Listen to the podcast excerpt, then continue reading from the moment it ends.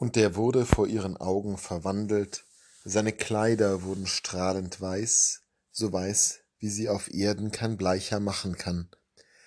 Da erschien vor ihren Augen Elia und mit ihm Mose, und sie redeten mit Jesus. Das wunderschöne Fest der Verklärung Jesu.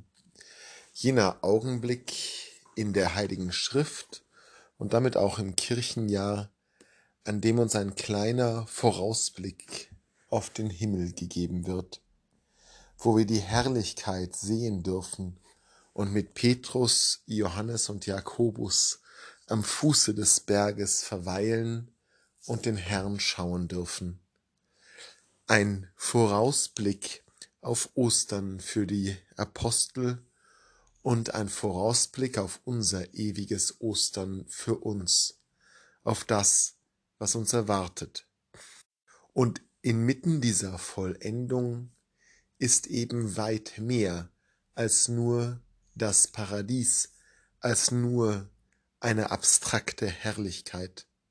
Nein, in diesem Ausblick auf die Herrlichkeit Gottes stehen Mose und Elia neben ihm.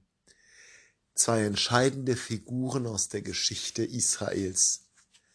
Die stehen für Gesetz und Propheten, für das, was für jeden frommen Juden die Heilige Schrift ausmacht. Gesetz und Propheten.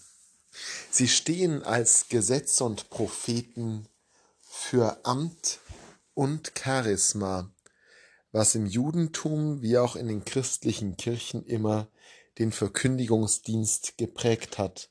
Amt und Charisma, Gesetz und Prophetie, das Bewahrende und Regelnde ebenso wie das Verändernde und Erneuernde. All das gehört zur Herrlichkeit dazu. Gott ist nicht ein Gott, der losgelöst von dieser Erde operieren würde, sondern in seine Herrlichkeit eingewoben ist unsere Wirklichkeit. Diese Erde, diese Geschichte, die uns prägen, sind Teil der Verklärung Christi, sind Teil dieses kleinen Gucklochs in die himmlische Herrlichkeit. Wenn wir Gemeinschaft und Kirche denken, geht es immer nur so. Geht es immer nur mit der geschichtlichen Verwurzelung?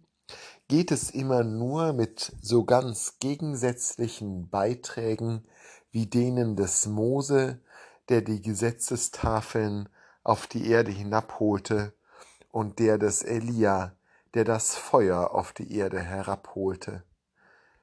In Jesus konzentriert sich wie in niemand anderem diese Realität der Welt zusammen mit der Realität des Himmelreiches. In ihm, der als Wort Gottes Mensch geworden ist, ist der Nukleus zu finden, wo Geschichte und Schöpfung, wo die Menschheit auf die Ewigkeit trifft, auf das Reich Gottes, das ohne Ende und ohne Makel ist.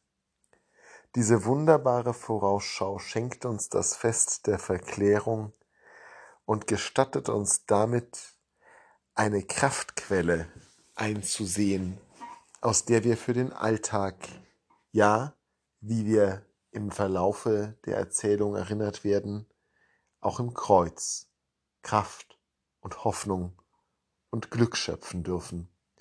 Das alles, auch das Kreuz, auch das Durchziehen durch die Wüste, auch das Verfolgtwerden des Elia, dass das alles zu uns, zu unserer Kirche, zu unserem Glauben, zu unserer Erlösung dazugehört.